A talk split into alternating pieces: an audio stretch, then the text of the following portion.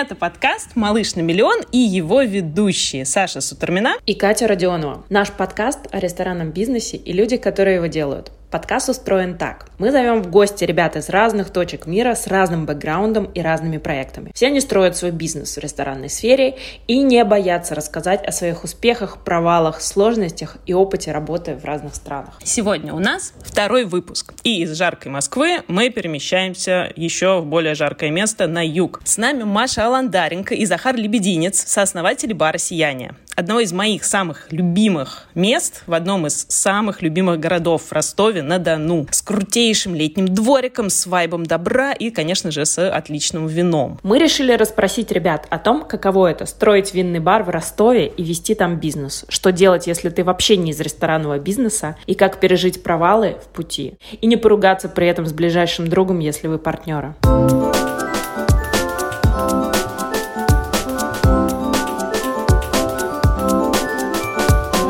Маш, Захар, привет! Привет! Привет! Так, если коротко, «Сияние» — что это за проект? Для меня, если, если очень коротко, в двух словах, это про вино и про друзей. Как в узком смысле слова, так и в широком. Но если чуть-чуть развернуть, то, конечно, это еще и общение, и не только про вино, это вообще очень про такую дружественную атмосферу. Для меня еще это немножко про такой берлинско-барселонский вайб, это про тусовки. И это про лето, на самом деле, очень вот неважно, какое время года на дворе, все равно сияние — это всегда про лето. Расскажите, как вас занесло в ресторанный бизнес и в ресторанный бизнес в Ростове. Давай, Маша, с тебя. Я так понимаю, что ты не всегда жила в Ростове, ты много путешествовала, и вот перед тем, как осесть на Дону, много где побывала. Да, было когда-то такое у меня состояние, когда вышел из дома, пришел на вокзал, сел и поехал. И как-то я вот так вышла из дома с чемоданом и уехала в Петербург жить, э, жила там довольно долго. Там же познакомились с Захаром, и потом, не вынеся климатических условий, вернулись э, в мой родной город Захара, второй, да, второй родной город, да. На самом деле это было вот такое состояние, а а Ростов тогда абсолютно по-другому выглядел, не так, как сейчас. Думаю, тогда бы тебе, Саша, он не очень понравился. Это было в одиннадцатом году, по-моему, да, когда вот я вернулась из Петербурга. Было состояние такое, что делать. И вот когда ты находишься в таком тупике, ты не понимаешь, где тебе работать в этом городе, чем заниматься, и ты видишь очень много свободных ниш на тот момент, да, мы вот начали там постепенно делать бизнес, он, правда, был вообще абсолютно из другой сферы. Была еще Москва в промежутке, я очень хорошо понимала и чувствовала, что при всей моей любви к Москве жить я там не хочу. Вот на тот момент, по крайней мере, точно. А в Петербург уже обратно хода тоже не было, потому что я в какой-то момент осознала, что я настолько южный человек, что для меня длинное, долгое лето, осень и мягкая зима очень важны. Там, как бы я не любила Петербург, климат вот просто убивал. Половина твоих, наверное, не то что нервных клеток, но как минимум добавлял очень много сонливых клеток, и ты очень хотел все время спать и очень мало что-то делать. Так что здесь энергия. Слушай, Захар, теперь вот ты. Почему Ростов и почему ресторанный бизнес? Ростов, потому что я южанин, я из Краснодарского края, из столицы мира города города Тимошевск. Я там какое-то время после там, школы оказался в Краснодаре, потом в Ростове, потом уехал в Москву, оттуда в Петербург. В Петербурге подмерз, в Краснодаре, в Краснодарский край мне не захотелось возвращаться. Вот, и Ростов стал ну, каким-то таким местом, которое было такое компромиссное, вроде бы и тепло, и большой развивающийся город, еще плюс то, что мы с Машей уже к этому времени были знакомы, ну, как-то показалось это вполне логичным решением. И мы переехали в Ростов из Петербурга изначально с целью открыть бар. Слава богу, что тогда это не получилось, и мы тогда это не сделали. Стали заниматься там другим бизнесом, а бар открыли уже там спустя 6 лет после переезда. Ну, кстати, мы недавно так получилось, что наш друг, с которым мы хотели этот бар открывать, скинул нам табличку, где мы расписывали примерно наше видение расходов, доходов и так далее. Посмотрев ее сейчас уже, да, вот как бы опытным взглядом, я понимаю, что мы были не так уж, в общем-то, и глупы. Нормально было понимание, как, в принципе, принципе, двигаться, но очень хорошо, что тогда это не случилось, потому что мы прям тот проект, который хотели, он в Ростове появился спустя 3-4 года, ему, конечно, бы, был бы полный провал. Как бы сейчас, если какая-то есть там тенденция в Москве или в Петербурге, она регионами подхватывается довольно-таки быстро, да, там этот лаг год сейчас составляет там полгода-год, или иногда одновременно. А тогда, конечно, этот лаг был больше. Конечно, мы бы тогда встряли со своей идеалистичной картиной.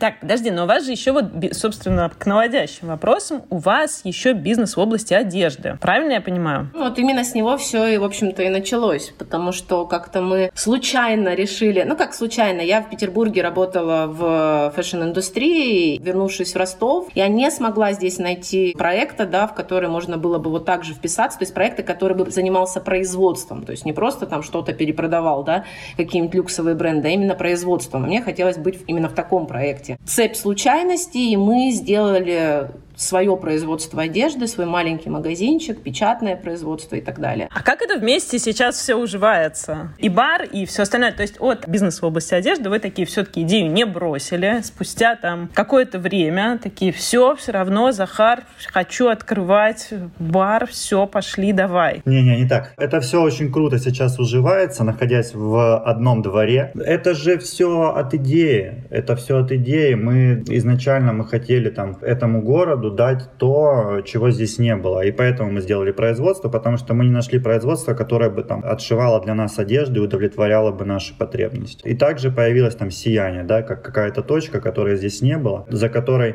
не хотелось бы ехать в другой город. А, которая бы притягивала людей да, в Ростов, а не наоборот людей из Ростова отталкивала, да, чтобы ехать там удовлетворить какую-то потребность. Клиенты нашего производства, вот, они являются там и гостями, и друзьями сияния. То есть это все какая-то одна такая очень клевая тусовка получилась.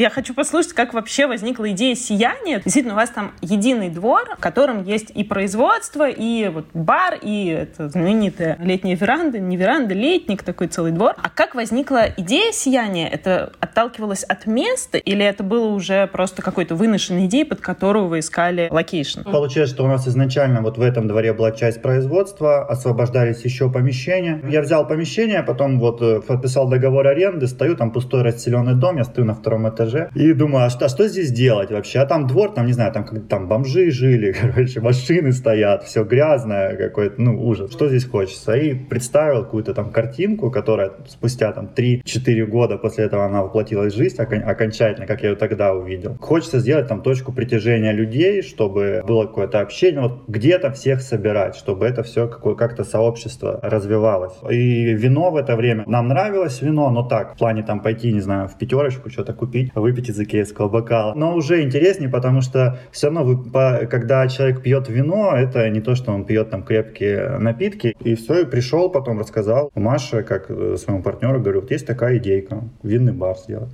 О, да, кайф, давай попробуем. Да, я причем помню, что буквально в начале января мы это обсуждали как идею, и отмечая мой день рождения, 21 января 2017 года, мы это озвучили всем нашим ближайшим друзьям. Бизнес, который был с одеждой связан, лайк-шоп. Вокруг э, этого магазинчика была такая довольно большая тусовка, комьюнити. Именно этот бизнес помог нам стать вот на тот момент такими узнаваемыми ребятами в городе, и поэтому, в общем-то, вытекало из функции, да, вот само по себе. И начиналось все очень спонтанно и легко, то есть не было такого, что мы очень долго думали, очень долго принимали решения и вынашивали какой-то концепт, да, строили бизнес-план и так далее. Нет, это было такое, делаем, доделаем. Да, у нас рядом уже, мы уже там как-то сотрудничали с Пашей Платоновым, э, нашим дизайнером. Вокруг нас были ребята, которые нам посоветовали Сережу Подпорина, как консалтинг по вину. Это все вот довольно-таки легко и так э, мягко получилось, мы хорошо в это вошли. Вы вообще на свои деньги открывали? И вообще сколько стоит рестик в Ростове открыть? И что было дороже всего? Все-таки нужно обозначить, что у нас еще есть третий партнер. Да, его зовут Антон Лопатин. Мы делали полностью на вот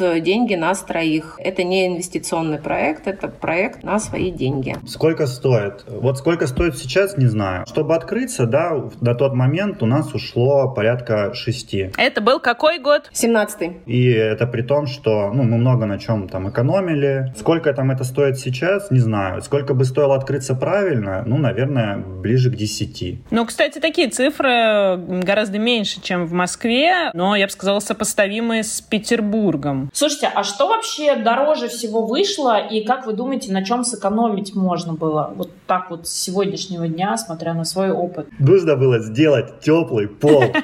Ребята, делайте теплый пол, если вам актуально. Не экономьте на холоде и охлаждении. На чем можно было сэкономить, не знаю. Вот мы экономили просто, ну, типа, на всем экономили, потому что всегда же ты там считаешь бюджет, а по факту получается в полтора-два раза больше. Это случилось и с нами. На чем нельзя экономить, это на компетенциях. Если мы знаем, что мы не дизайнеры, мы должны нанять дизайнера, потому что это его компетенция. Не надо городить там что-то свое, колхозить. Если мы не разбирались на тот момент в вине, то нужно покупать консалтинг. И вот эти люди, которые тебя консультируют по дизайну, по вину, если это профессионалы, они там не дадут тебе идти на какие-то компромиссы. Нельзя экономить на гостях. Вот, на, если ты понимаешь, что комфорту гостя это навредит, то ну не экономь. Даже если гость там сознательно это не считает, да, все равно подсознательно это отложится, и он пойдет к тому, кто не экономит. Слушай, а сколько вы времени строились? Сложный вопрос, потому что мы начали в мае 2017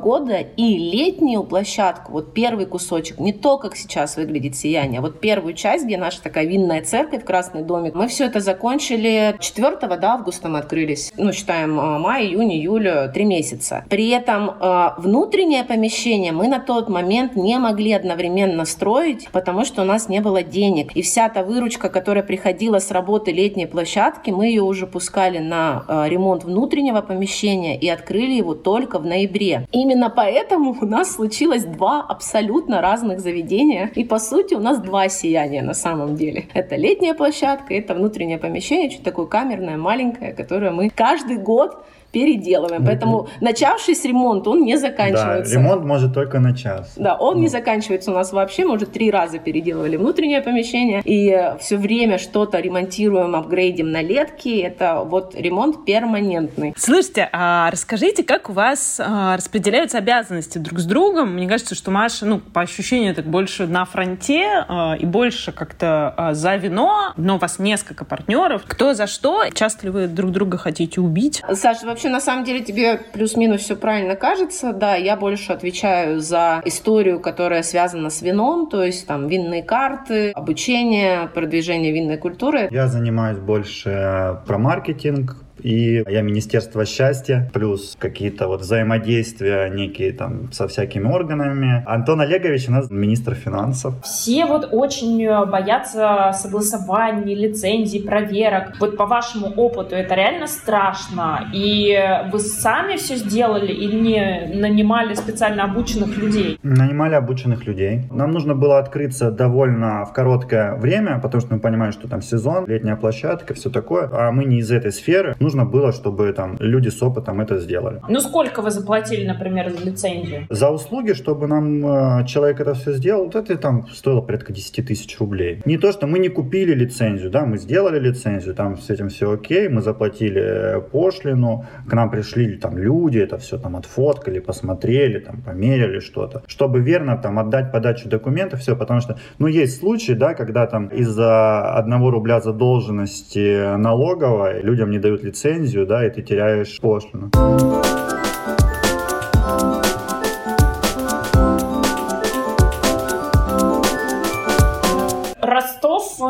Москва, а Москва не Ростов. Я сама из Нижнего Новгорода и понимаю, что регион российский — это своя специфика очень мощная. Как все отличается, собственно, и гости, и персонал, и какие у вас там ростовские приколы местные. Мы с Захаром сделали такое нишевое заведение, и поэтому, наверное, вот первый пул гостей, который пришел за полтора часа на открытие, смел у нас вообще все, что можно, это, наверное, все-таки люди, которые не очень отличаются от э, модной московской или петербургской аудитории. Да? Это были все путешествующие ребята, дизайнеры, архитекторы, там, не знаю, тусовщики и так далее. Они как трендсеттеры к нам уже подтягивали постепенно всех остальных. Отличается для меня больше всего все-таки средним чеком. Это главное отличие, которое очень бросается в глаза. Безусловно, мы вот как Петербург, как остальные города, мы не обладаем такой возможностью продавать шампань рекальтанскую или там, не знаю, бургундию лить на бокалах. Конечно, у нас средний чек другой. Средний чек где-то около полутора тысяч на человека. Основной в чеке у нас все-таки это алкоголь,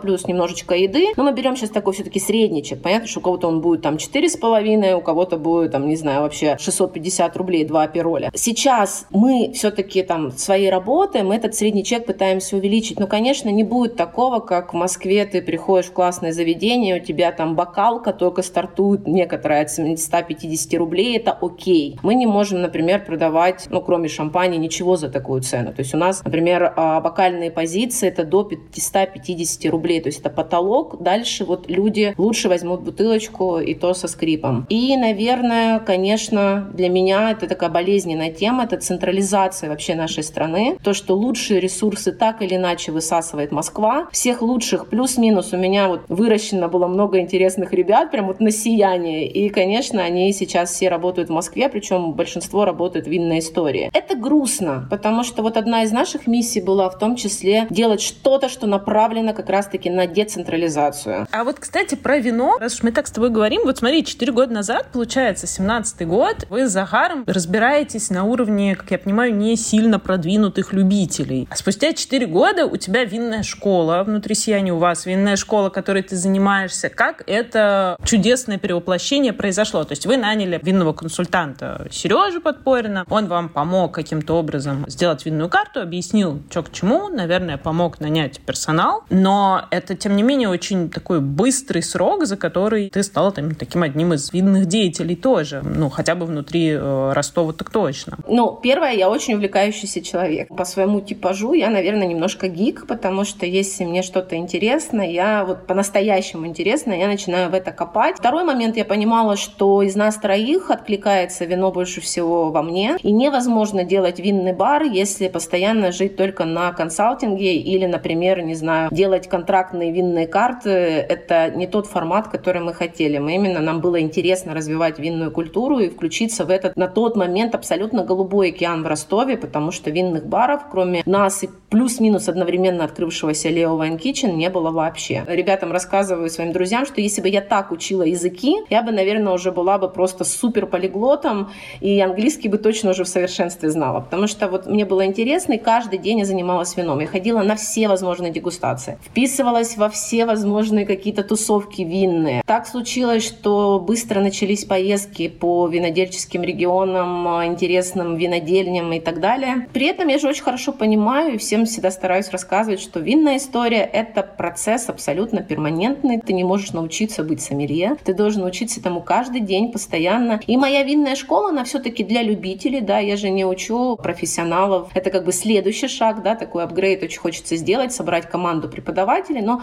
все-таки моя винная школа, она для новичков, для любителей, для тех, кто хочет такой первый шаг сделать в погружении этой чудесной истории. Сразу вопрос такой связан. Слушай, это же довольно неблагодарная история во многом. То есть ты очень много даешь, ты очень много работаешь над этим, но при этом там супер какой-то отдачи, я так предполагаю, нет. Действительно ли ее нет? И как так долго поддерживать мотивацию и все просто не хотеть бросить? Ну, отдача же тоже разная бывает. Если мы говорим про финансовую отдачу, то ее, конечно, не очень много. А вот эмоциональной, с таким эмоциональным проектом ее очень много. И как раз-таки все дегустации, Bottle Sharing Club, все винные школы, наверное, где-то интуитивно создавались не только для того, чтобы пул гостей сформировать качественных, а еще и для того, чтобы вот ту самую отдачу получать. Потому что обратная связь, та энергия, которая идет от гостей, то комьюнити, которое образовалось вокруг этой винной истории, нетворкинг, да, который происходит каждый день, но это очень круто. Столько классных людей появилось в моей жизни благодаря этому проекту. На эмоциональной отдаче, в общем-то, мы и стоим на вине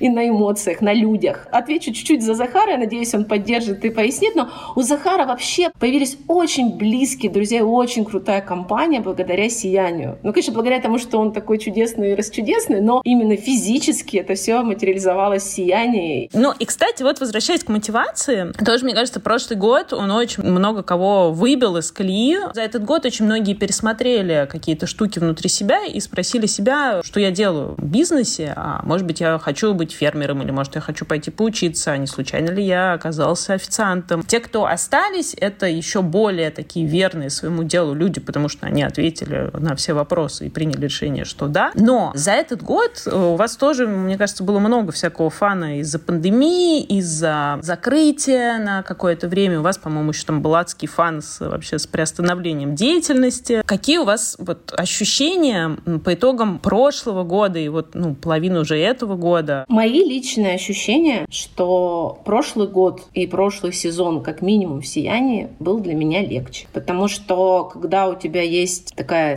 стрессовая ситуация, ты очень сильно фокусируешься, как-то, наверное, прорываешься резче и быстрее. Это если вот мы говорим про летний сезон «Сияния» прошлого года. Наверное, на каком-то невероятном адреналине экстриме он у нас просто, ну, был какой-то невероятный, бомбический. Пересматриваю видео и думаю, ну, неужели это все было во время такой сложной ситуации? Все, что произошло и в мире, и в России, на самом деле догоняет только сейчас. И да, в первую очередь, огромной проблемой с персоналом. Такого разочарования в сфере ресторанного бизнеса, наверное, не было никогда. Вот то, что ты сейчас в подводке говорила, это абсолютно так. Очень многие люди ушли и не хотят возвращаться, несмотря ни на какие деньги. Несмотря даже на то, что там все работает, и в России, и в Ростове более-менее все хорошо работает, открываются новые проекты, персонала качественного, да вообще никакого персонала плюс-минус нет. Найти толковых ребят сейчас очень сложно. Это, наверное, то, что догнало, да, как следствие. Я хочу, чтобы Захар рассказал про ту ситуацию, когда нас, как мы с ней справились, когда нас закрывали. Как действовать э, вот при таком закрытии, как потом переоткрывать да, заведение, у нас не знают никто. Судья не знает тебя, как правильно судить, приставы не знают, когда тебя прийти опечатать. Ну, судья говорит, вы закрываетесь. Ты закрываешься, а приставы там две недели к тебе не приходят, чтобы тебя опечатать, а исчисление идет с того момента, когда приставы опечатали. То есть ты и закрыться, ну, и работать дальше не можешь. И, и можно, но нельзя. Казнить да. нельзя помиловать. Вот. Да, и никто не знает ответа ставить. на вопрос. Ты звонишь каждый день им всем, и они говорят, да, я ничего тебе не могу сказать. Нас консультировал ряд юристов, и э, никто не понимает там, что делать. Ты не можешь там подать ходатайство о том, что ты устранил, да, чтобы тебя от, открыли снова. Они все понимают,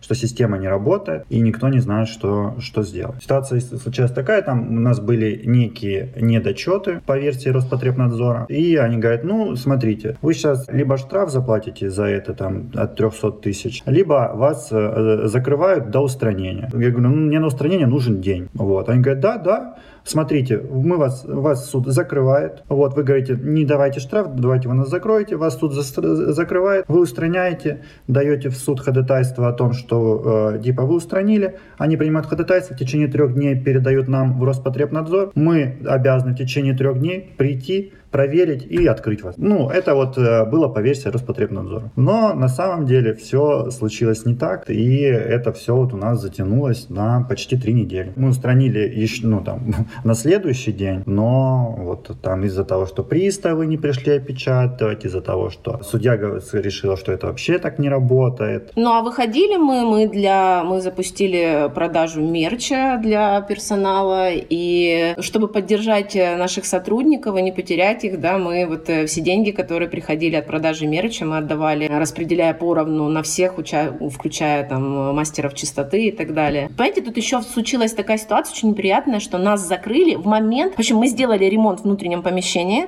мы сделали формат магазин плюс бар, закупили вина на там очень большую сумму, чтобы начать продавать вот это все, ура, новый сезон. И через три дня работы нового помещения нас закрывают. Да, конечно, разгребали мы очень долго, потому потому что три недели мы были закрыты, на четвертую нам нужно было уже платить деньги поставщикам за вот э, то закупленное вино. Естественно, прибыли еще никакой выручки не было. Но у нас еще был интересный опыт, связанный с пандемией. Это когда у нас в январе сотрудники заболели, то есть весь зал. И мы с Машей в течение двух недель вдвоем ежедневно, да. да, ежедневно работали в зале вдвоем. То есть все сотрудники ушли на больничный, кроме кухни. Кухня не, потому что она у нас изолированная, они не заразились, очень нам повезло. А 1 января у меня все уходят на карантин. Нормально отпраздновали Новый год. Да, и мы с Захаром реально 1 января у нас выходной официально в Сиянии, со 2 мы каждый день, и это было очень круто, потому что мы давно не работали в зале, и, конечно, было невероятно полезно, потому что потом нормально так нашли, с чем разбираться и как и что и как улучшать, работать. и над чем работать, да. Поэтому это такой был тоже стрессовая ситуация, но полезная. У вас же еще был один проект, который вы открыли после «Сияния», очень красивый, судя по фотографиям. Я, в отличие от «Сияния», до него доехать не успела, он закрылся. Расскажите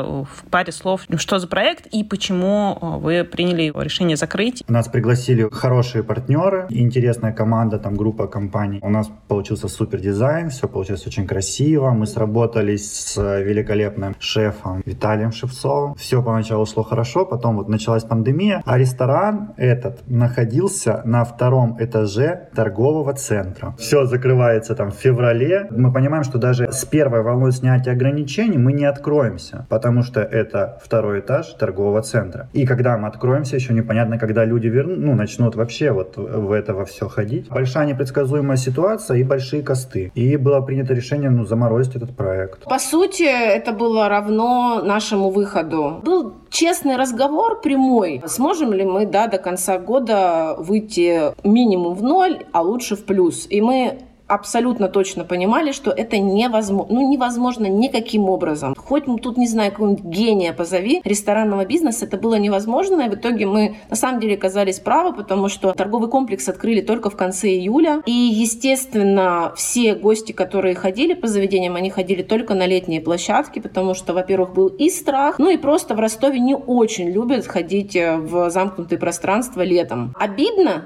очень, потому что проект закрывал некоторые мои, как минимум, амбиции и такие гештальды, если можно так сказать, в... потому что у нас «Сияние» — это бар, где при всем желании ты не можешь делать какую-то вау-кухню, да, которую ты хочешь. И, конечно, в Гонза у нас это получалось, это было очень красиво во всех отношениях. Там еще рядом был винный магазин наш, тупик гедонизма. И все это так классно работало, вот так, как я представляла себе. Немножко это все бесславно закончилось, закончилось очень быстро, и я до сих пор чуть-чуть грущу. Хотя, конечно, я уже приняла эту ситуацию, но немножечко тоски осталось. Такой тяжелый опыт, тем не менее, круто, что вы как-то его в итоге приняли. Я, когда думаю о таком, мне прям вообще страшно становится.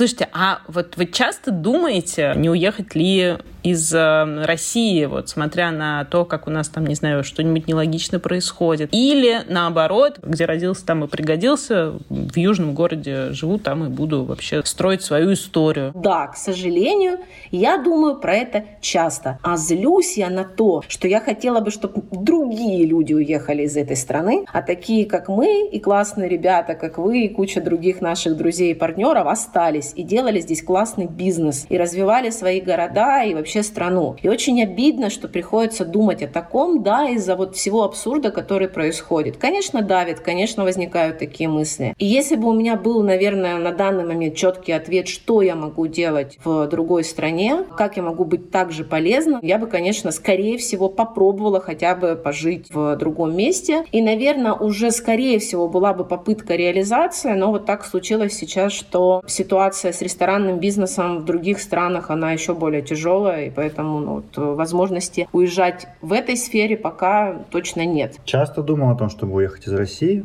но это не всегда связано там, с тем, что происходит, с каким-то каким-то здесь некомфортом. Для меня это интересно было как а, получение какого-то нового опыта, который потом там можно применить и в России. Какой совет вы дадите тем, кто хочет открыть ресторан, но очень переживает и боится? Ой, мы тут очень солидарны с Захаром. У нас прям есть даже коронная фраза фраза для этого. Боишься, не делай, делаешь, не бойся. Вот, нет, ну вообще как бы бояться нормально, но я бы вот посоветовал и, и всем советую. Ребята, у вас есть другой бизнес, все нормально, не лезьте в это.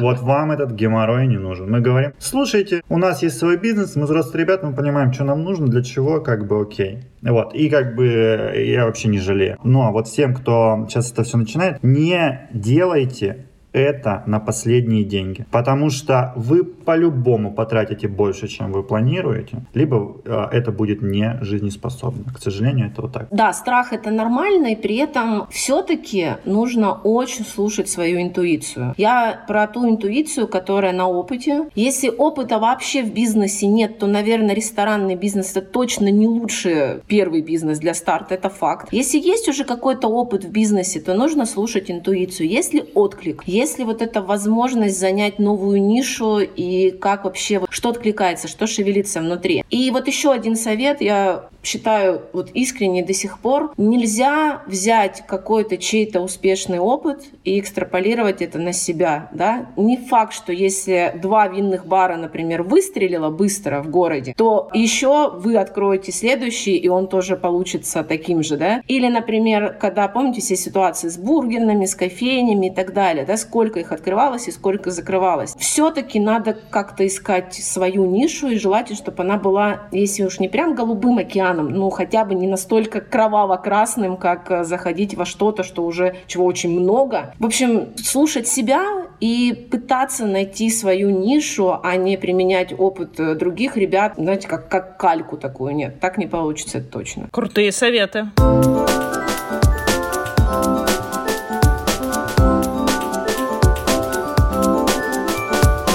Спасибо вам огромное. Спасибо, что нашли время. Вам всем, кто это слушает, спасибо, что были с нами. Подписывайтесь на наш подкаст в подкаст-приложениях на iOS и на Android. Ставьте оценки, они нам очень нужны. Пишите комментарии и следите за новостями в телеграм-канале «Малыш на миллион» и в наших социальных сетях. Нам это вообще все нужно и ценно. А ссылки на сияние, на Машу и на Захара, у него, кстати, настоящий арт в Инстаграме, и на все-все мы дадим, и на нас любимых тоже. До скорых встреч. Спасибо, спасибо большое. Спасибо, спасибо. берегите себя. Пока. Спасибо.